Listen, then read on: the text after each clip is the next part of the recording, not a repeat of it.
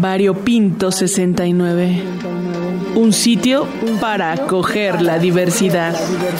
De sensaciones. Sexo, mensaje erótico. Pues para mí mi cuerpo no es ningún trofeo. Lo disfruto. Solo he cumplido tres de mis fantasías. Variopinto 69.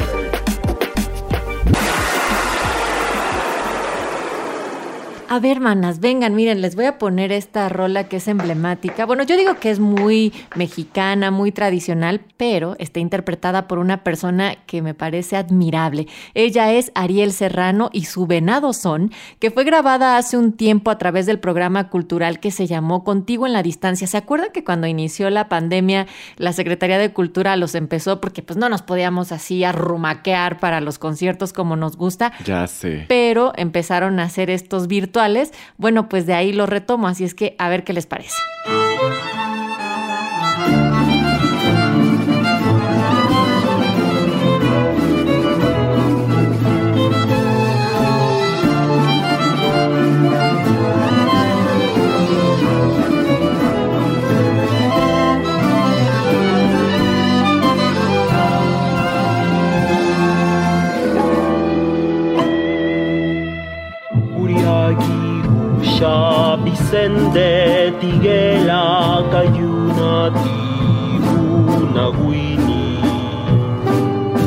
Curiagi Usha Vicente Tiguela Cayuna Tiguna Guini Shipungaru Nushuna Shibigani Pakasabi Sisibini Shipungaru no shuna shibigani pakasabi sisibini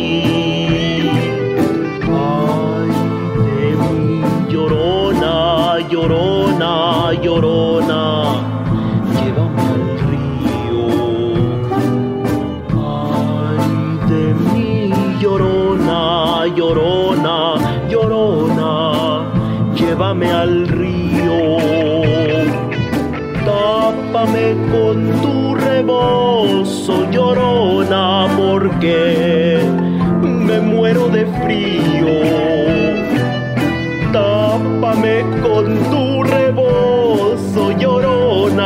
porque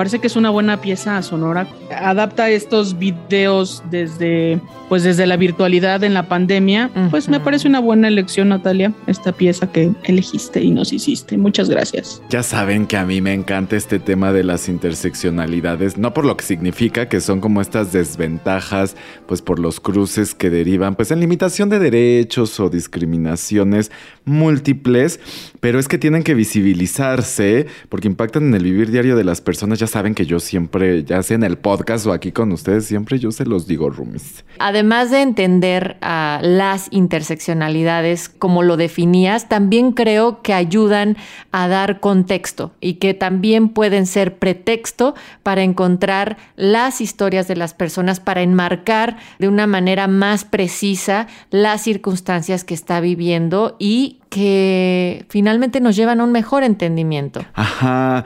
Y también pienso que por otro lado puede ser una herramienta para lograr lo opuesto, por decirlo de alguna forma. Como todas somos tan diferentes, tan únicas en nuestro interior, pero también en nuestro exterior, pues de pronto no vemos los contextos y particularidades en donde esto puede hacer el cruce. Así es. Eso a veces invisibiliza las diferencias sistemáticas entre que implica pues a veces ser de un color u otro o en este caso pues diferentes preferencias y expresiones de género, muchachos. Así mero, la crisis que se atraviesa por género, por raza, por clasismo. Uh, la lista puede ser larga. Mm, pues me parece que justo estamos llegando ya al meollo del tema, muchachos. ¿Les parece si ya vamos empezando la grabación? ¿Ya están listos? Va, va, va, va, va, va, va, va. Ya, ya estamos listas. Eh, iniciamos la grabación del podcast sobre interseccionalidades y diversidad sexual en 3, 2, 1.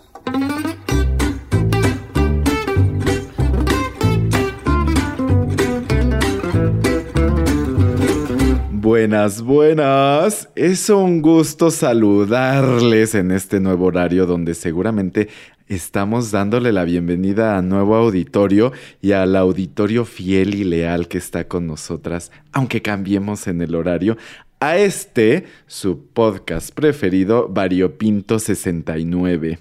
Y como ustedes han escuchado, hablamos mucho de las interseccionalidades y de pronto pues hay que ejemplificarlo más, porque justo estas son cuestiones que cruzan y que nos pueden colocar en mayores desventajas. Por ejemplo, la diversidad sexual en una sociedad que pues nos restringe, nos violenta, pero además si le sumamos pertenecer a una comunidad indígena, un pueblo originario y así le podemos ir sumando. Entonces sobre esto vamos a hablar el día de hoy y para eso estamos en este DEPA sus roomies de confianza. ¿Cómo estás, Rumi Natalia? Hola Alex, bien contenta estrenando este horario, pelando más el ojo, invitándoles también a que este sea el precopeo de la conversación diversa y que este su espacio variopinto lo hagan suyo y que también nos comuniquen sus comentarios o algunas dudas a través de nuestras redes. Estamos en Instagram en arroba variopinto.69, en Facebook y en Twitter nos encuentran como arroba variopinto69 sin el puntito y el WhatsApp está disponible en el 55 12 33 29 15. Y en esta noche acogedora estaremos con la compañía de Rocío Lobato, quien es fundadora del proyecto Mujeres de la Tierra, que genera recursos para responder a las violencias que viven en el entorno donde ella habita. Y también va a estar Katia Leite, quien es de la cooperativa Iztapapalotl, una cooperativa cultural feminista en Tláhuac. Bienvenidas, ¿cómo están? Hola, Chio. Hola, hola, ¿cómo estamos? Hola, también te saludamos con mucho gusto, Katia. Sí, buenas tardes a todas y a todos. Aquí andamos ya. Gracias por la invitación. Gracias por venir, gracias por venir. Pues quisiera yo que nos contaran ambas, pues un poco de quiénes son. Si quieren empezamos con Chio. Muchas gracias, Alex. Yo soy Chio, soy una mujer eh, indígena Vengo de la Sierra Mixteca poblana, por allá en un pueblito que se llama Santa Inés Aguatempan. Desde chiquitita eh, siempre me gustó como observar eh, cómo se organizaban las mujeres y, y, los hombres también de mi comunidad y también esta parte del activismo de muchas señoras, ¿no? Ya eh, ancianas eh, que ahorita pues bueno ya, ya no están aquí con nosotras, pero pues bueno, eso fue como un buen camino, un sendero a seguir. Después pues el tema de la necesidad económica y también de la necesidad de estudiar pues me trajeron para la Ciudad de México por allá en el 99 y desde entonces andamos aquí en el DF estudiando, trabajando. Yo me vine a trabajar de trabajadora doméstica para poder sacar la licenciatura y fue justamente el año pasado, que también, bueno, yo egresé en el 2019, estudié psicología educativa en la UPN y fue el 2020 que justamente este contexto pandémico, esta emergencia económica que muchas mujeres que habitamos la periferia pues nos atravesó y fue una situación de urgencia, de necesidad la que nos llevó también a, a reunirnos muchas mujeres para poder trabajar el tema pues muy grave, ¿no? Que cada vez en lugar de mitigarse para, pareciera ser que se, se, le está pisando, ¿no? Este, yo me posiciono como una mujer lesbiana, soy lesbiana política, lesbiana que se posiciona como sexoafectivamente también con, con otra mujer, ¿no? Muchísimas gracias, Chio. También, por supuesto, queremos escucharte. Katia, ¿cómo estás? Muy bien. También me gusta compartir un poco de la experiencia de ser mujer lesbiana en una alcaldía como Tláhuac Y bueno, yo soy parte de la cooperativa Itzpapalot, que es una cooperativa cultural feminista en Tláhuac. Partimos de la promoción de los derechos de las mujeres fundamentalmente originarias y también de la promoción de la cultura originaria de los pueblos de Tláhuac. Y bueno, lo particular es que también estamos visibilizando la existencia de las mujeres lesbianas en alcaldías semirurales como Tláhuac, ¿no? Y pues para la comunidad en general, también para que pues vayamos abriendo un poquito la mentalidad, ¿no? De nuestra pues sociedad mexicana que también es a veces muy intolerante para las diferencias, ¿no?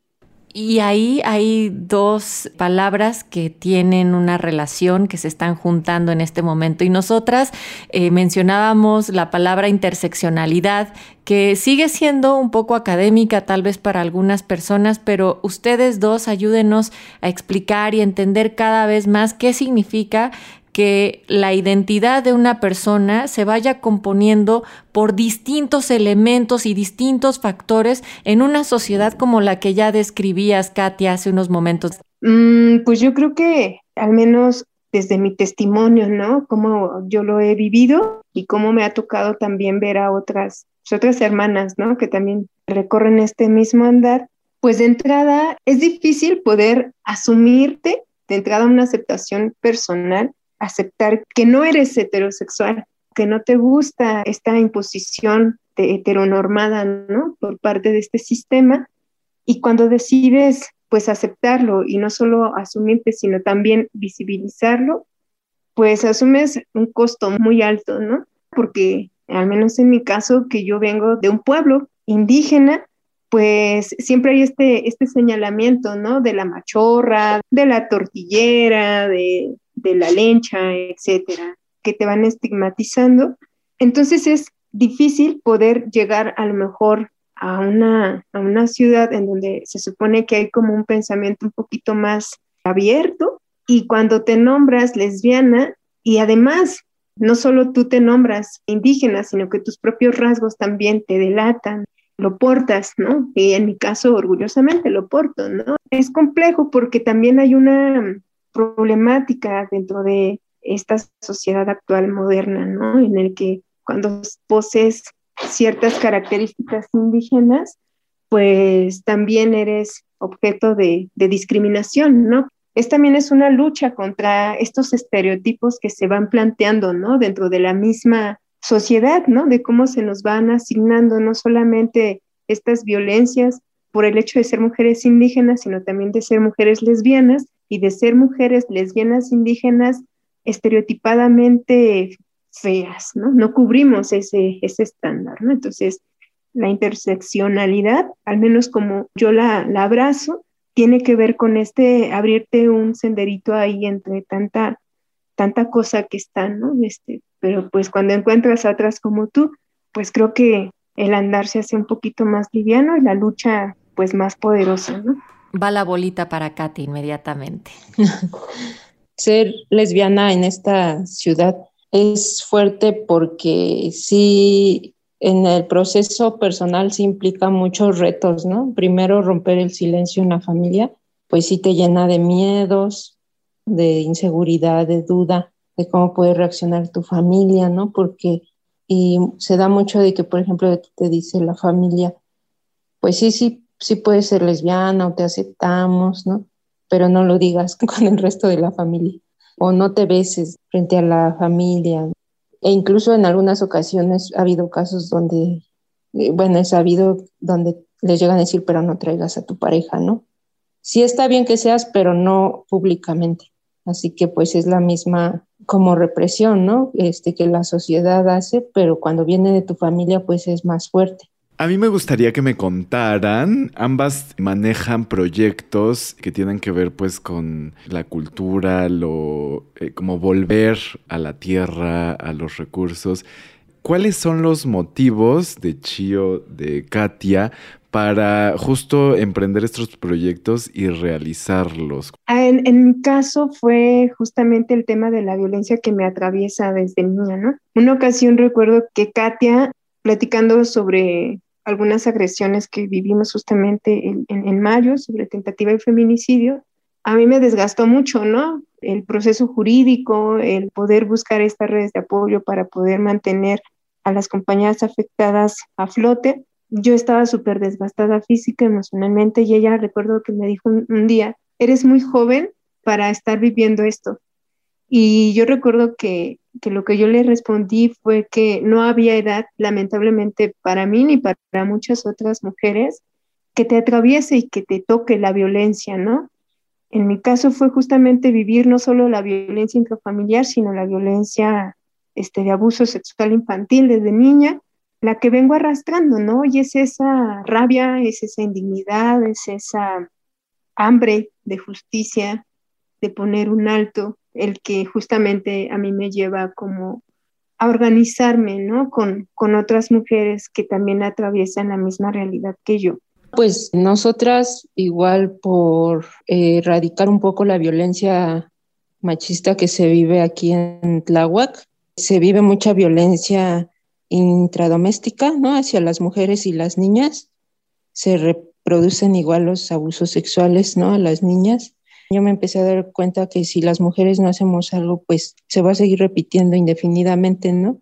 Y entonces decidí impulsar este proyecto de cooperativa. Primero era con mi hermana, luego traté de involucrar a mis primas, a mi mamá, también nos apoyaba eh, mi papá, ¿no? Porque también él nos alentó mucho esta parte de hacer trabajo por la cultura de Tláhuac. Y entonces junté como esos dos ejes, ¿no? El trabajo por las mujeres y por la cultura local positiva, ¿verdad? No la que reproduce prejuicios y estereotipos, sino como justo hacer esa resignificación, quitar lo que no es conveniente para ninguna persona de una comunidad y retomar lo valioso, ¿no? Como la alimentación sana, este, sin agrotóxicos ahorita en la actualidad estamos con este proyecto de difusión de la cultura y los derechos de las comunidades originarias y de las mujeres originarias, ¿no? Muchas gracias por compartir a cada una de ustedes su historia de vida. Es poderosa, es también el contexto que también uno puede ir entendiendo cómo han ido tejiendo historias con otras mujeres. Y en ese sentido a mí me gustaría preguntarles cómo se ha logrado también a partir de vivencias que pueden ser muy dolorosas, muy tremendas, salir a flote, salir avante y construir proyectos, tanto como el de Chio o como la cooperativa de la cual nos mencionabas ahora, Katia, que sin duda están marcadas por estas condiciones muy específicas. Pues mira, eh, al menos en el caso de Mujeres de la Tierra, creo que mi formación de educadora, ¿no? Desde la psicología, trabajamos o nos esforzamos por el tema horizontal o, la horizontalidad en la participación de todas las que estamos, ¿no? Pienso yo que es un proceso educativo, formativo, cuando tú inicias un, proyecto, ¿no? Eh, la confianza es algo fundamental. Siempre eh, a mí me gusta poner el ejemplo de Alma. Cuando ella entró a la colectiva, pues ella tenía un mecanismo de defensa que era reírse, para todo era reírse, ¿no? y nunca expresaba su opinión. Y desde que ella llegó acá a la Ciudad de México, nunca salió de Tlacotenco, siempre se mantuvo aquí en el pueblo. Cuando ella se casó, su pareja pues la empezó a violentar, o sea, todo tipo de violencia la, la ejercieron con ella. Y pues bueno, le fueron arrebatando absolutamente todo y ella tenía mucho miedo de salir, de hecho le daba miedo tomar un micro para irse al, al alcalde a Milpalta, ¿no? Mujeres de la Tierra todo lo que cocina lo hace a través de pedidos y lo entrega en las estaciones del metro. Cuando nosotras, bueno, quien empezó a entregar fui yo en un inicio, después me llevé a, a Leti para poderle enseñar las estaciones, cómo hacer los transbordos, cómo hacer las... Por ejemplo, si te dicen, nos vemos en los torniquetes dirección Indios Verdes, en la estación Etiopía, etcétera, ¿no? Entonces, cuando fue Leti, después nos empezamos a jalar a Gris y cuando Alma escuchó que tenía que ir a repartir, ella dijo que prefería salirse de la colectiva a ir a entregar. Aún así, hablamos con ella, la animamos y pues bueno, para no hacerles el cuento largo, empezó entregando solita en la línea azul todos los pedidos que nos, que nos hacían en esa línea Y actualmente ahora ella se va solita a entregar pedidos en las líneas 1, 2, la café, la rosa, la verde. Y actualmente también ella pues dice no estoy de acuerdo en esto, le ha tocado estar al frente. Y eso, por ejemplo, a mí me da mucho gusto porque siento que la confianza es buena medicina para curar las violencias, ¿no? También. Pues no sé si nos puedan eh, compartir un poco de dónde encontrarles, sus redes, sus, eh, sus ubicaciones. Bueno, nosotras como Cooperativa Ixpapalotl tenemos el Instagram de la cooperativa, se llama así, Cooperativa Ixpapalotl, Mariposa de Obsidiana. El Facebook es Casa Comunitaria Ixpapalotl. Y para también que nuestras audiencias se den una idea, Katia, ¿cómo pueden colaborar? ¿O ¿Hay chance de participar de alguna manera directa? Igual aplica también para mujeres de la Tierra Chivo en su momento, pero ahorita en este caso en la cooperativa, Katia. Sí, por supuesto que también les hacemos un llamado a la solidaridad y al apoyo, sobre todo asistiendo a nuestros eventos o difundiendo información que compartimos justamente sobre la violencia hacia las mujeres que existe en Tláhuac justamente ahorita. Nosotros hemos sido como una voz para visibilizar las desapariciones crecientes de adolescentes en Tláhuac. En nuestras redes sociales compartimos justamente eso o información sobre las mujeres que están siendo, pues, lamentablemente asesinadas, ¿no? Gracias. Y ahora, Chio, con Mujeres de la Tierra, ¿cómo ponerse en contacto, no solamente para adquirir los productos, sino también incluso si hay alguna otra forma de mostrarse solidarias o solidarios con el proyecto? Sí, pues mira, eh, nosotras tenemos vigente una convocatoria que se llama Trueque de Saberes y Conocimientos. Invitamos, convocamos a todas las mujeres que tengan distintas formaciones a que nos compartan, que nos conviden de lo que saben. Por ejemplo, no sé, una psicóloga que nos dé un taller de primeros auxilios psicológicos y nosotras a cambio, pues les enseñamos también a, o les compartimos a nixtamalizar, a echar tortillas, a envolver tamales, a sembrar. De lo que tenemos nos vamos convidando, ¿no? Nosotras también abrazamos mucho el testimonio de otras mujeres, ¿no? Para que también nuestros procesos de violencia pues vayan sanándose. Otra forma también de apoyarnos pues es también haciéndonos pedidos, no solamente de los alimentos, sino también a lo mejor si tienen algún evento o eso, pues también nosotros podemos ir a, cocinarles por allá y también ayudándonos a, leernos eh, desde nuestra cuenta en Instagram, que estamos como mujer-bajo es de la tierra. Hacemos un esfuerzo porque esa cuenta sea también algo pedagógico eh, reflexivo para poder como convidarles de qué va la comida, qué hay atrás de una tortilla, qué hay atrás de un placollo, cuánto esfuerzo, ¿no? Y el WhatsApp que usualmente eh, tenemos para pedidos es el 55 72 16 47 19. Muchas gracias. Muchísimas gracias, Chio, Katia, por haber estado en este espacio con nosotros. Ah, muchas gracias, muchas, muchas gracias a todas, a todos, a todos. Gracias, Katia. Abrazo a las dos el trabajo, el acompañamiento y la escucha honesta, activa y muy empática, diría yo. Fue de lo que aprendí en este espacio escuchando a Chio y escuchando a Katia. Y además... Eh, Katia justo hablaba de ser una mujer eh, de la periferia, digamos, de la de la periferia de la ciudad y me recordaba el tema que ya hemos revisado de sexualidades periféricas donde pues abordábamos las sexualidades que a veces eh, pues al salir de la norma de lo común eh, pues no son deseadas son marginadas. Y creo que eso lo podemos sumar a este tema porque además les tengo listo un poco más sobre interseccionalidades José Antonio Aguilar, quien es director y fundador de Educación contra el Racismo AC y presentador del podcast Racismo a la Mexicana, pues nos hablará un poco más de qué va esto para que nos quede pues más asentado y podamos sumarlo a nuestros saberes variopintescos rumis. ¿Quieren escucharlo de una vez? Dale. Hola, ¿qué tal? Mi nombre es José Antonio Aguilar, soy director de Racismo MX, una iniciativa que nace para visibilizar y erradicar el racismo en México y hoy vamos a hablar de interseccionalidades. Pues las interseccionalidades es una perspectiva sobre todas las cosas que pueden cruzar a una persona.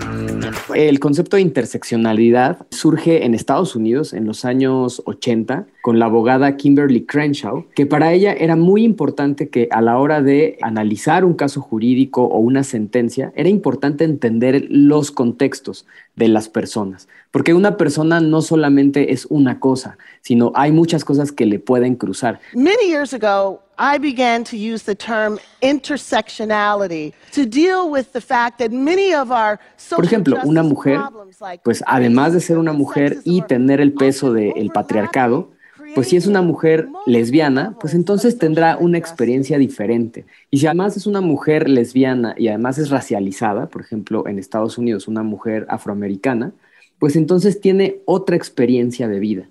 Y si además tiene alguna discapacidad, pues entonces su vida va a ser muy diferente a la de a lo mejor una mujer blanca de nivel socioeconómico alto. En el caso de la diversidad sexual o la disidencia sexual, el tema de interseccionalidades es muy importante porque justamente nos ayuda a entender qué condiciones o qué situaciones cruzan a las personas que pertenecemos a la población LGBTIQ, si somos personas racializadas o no, o de nivel socioeconómico X, Y, Z, o si tenemos o no alguna discapacidad. Pero lo más importante es que también nos ayuda a diferenciar nuestras experiencias al interior de la comunidad LGBTIQ, porque no es lo mismo la experiencia de un hombre gay, a lo mejor un hombre gay blanco, al de una mujer trans racializada y que a lo mejor es migrante. Estoy triste, no encuentro la calma, no comprendo yo a la humanidad. Es muy importante considerar todas las interseccionalidades porque a partir de esa herramienta de análisis nos va a permitir generar mejores soluciones o mejores respuestas hacia las desigualdades múltiples, ¿no? Por ejemplo, si una persona dentro de México se muda de un lugar del campo, en condiciones rurales, a la ciudad, pues desde luego hay ciertas condiciones que le van a cruzar y ciertas políticas públicas, por ejemplo, que puedan estar diseñadas para la población en general, quizás no le van a ayudar porque no están reconociendo el contexto de esta persona, ¿no? mexicano ante gabacho pero también dentro de la población LGBTIQ, dentro de, digamos, el análisis del racismo y de personas racializadas, pues desde luego hay una diferencia enorme entre los usos y costumbres y tradiciones de poblaciones indígenas, por ejemplo, que, cuyas políticas públicas, las que se planean para estas comunidades, pues muchas veces no funcionan porque no están considerando estos contextos. Entonces, de ahí la utilidad de la interseccionalidad para generar estas soluciones que al final del día pues se materializan en políticas públicas o incluso en legislación particular. La interseccionalidad, desde luego, pues logra nombrar o visibilizar ciertos contextos, pero probablemente no alcance a cubrir todos. En ese sentido, la primera cosa que yo tendría mucho cuidado en el uso de la interseccionalidad es que puede ser que no cubra todo y tengamos que seguir encontrando nuevos contextos y nuevas realidades y usar este concepto pero con otras condiciones, otras etiquetas entre comillas para tener un mejor entendimiento de las personas y sus circunstancias. Y la número dos, que es también una bandera roja de la interseccionalidad, es no caer tampoco en la olimpiada de la opresión, ¿no? Porque muchas veces pensamos, ah, bueno, pues entonces soy mujer, soy afrodescendiente, tengo discapacidad y soy indígena y soy, etcétera. Entonces vamos sumando estas etiquetas y pensamos entonces que como sufrimos más, y entonces automáticamente ya somos moralmente superiores, ¿no? Por ejemplo la interseccionalidad nos tiene que ayudar a entender mejor esos conceptos, pero de ninguna manera nos tiene que poner a competir en etiquetas y en identidades para ver quién sufre más y quién tiene la calidad moral para hablar de ciertas discriminaciones. Pueden visitar los canales de redes sociales de Racismo MX en Twitter arroba racismo-mx, en Instagram arroba racismo MX de corrido En Facebook igual, Racismo MX y nuestra página de internet igual, racismo.mx. Y ahí van a encontrar mucha información que han generado eh, centros de investigación, pero también medios de comunicación y desde luego el esfuerzo que hemos hecho en Racismo MX por generar contenido propio que seguramente va a ser muy útil para empezar a entender este problema tan complejo e histórico. Y no se pierdan el podcast Racismo a la Mexicana, que pueden encontrar en su plataforma de confianza y van a pasar un buen rato, van a reír, pero también van a aprender mucho. Con Rebeca Sandoval y José Antonio Aguilar. México es un país asquerosamente racista. Variopinto 69. Gracias por acompañarnos en el departamento de Variopinto 69. Se despiden tus roomies de confianza, Jesús Pelayo, Juan Ramírez, Mónica Salcedo, Natalia Luna, Víctor Castellanos y los vecinos bulleristas, Luis Luna, Antonio Fernández y Arturo Mendoza. ¿Puedo pasar? Y la casera Lourdes Mugenburg.